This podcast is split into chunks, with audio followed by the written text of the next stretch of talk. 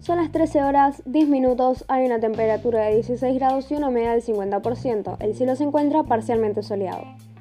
Política. Coronavirus en la Argentina. Se implementarán mayores restricciones de seguridad si los casos siguen aumentando. El jefe de gobierno, Horacio Rodríguez Larreta, analizó la situación en la pandemia en la ciudad de Buenos Aires y la zona metropolitana y confirmó que se tomarán medidas más restrictivas si algunas variables se complican. Sociedad, avance contra la pandemia. Impulsan la creación de un registro nacional de plasma proveniente de pacientes recuperados de COVID-19. Martín Soria, diputado rionegrino, presentó un proyecto que impulsa la creación de un registro nacional de plasma de pacientes recuperados de coronavirus, con el objetivo de promover, controlar, sistematizar y facilitar la donación voluntaria y gratuita. Espectáculos. Bake Off en el medio de la polémica por supuesto fraude.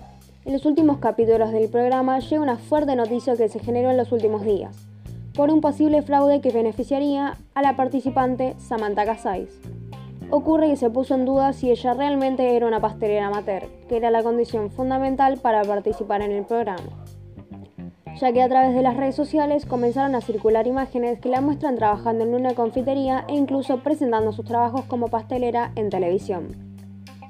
Internacionales. Epidemia de femicidios en Sudáfrica. Tres asesinatos brutales han puesto el foco en la violencia de género en el país austral, donde cada 3 horas se mata una mujer y cada 18 minutos ocurre una violación. Deportes. Yoga en el tenis.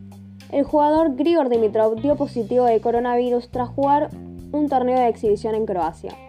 En los últimos días, Dimitrov participó en el torneo Adria Tour, sin ningún tipo de distanciamiento social ni precauciones, compartiendo juegos y eventos con tenistas como Novak Djokovic, Dominic Thiem, Alexander Zverev y Borna Koric, entre otros.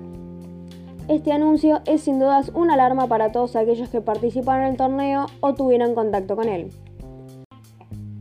Son las 13 horas 13 minutos, hay una temperatura de 16 grados y una humedad del 50%. El cielo se encuentra parcialmente soleado.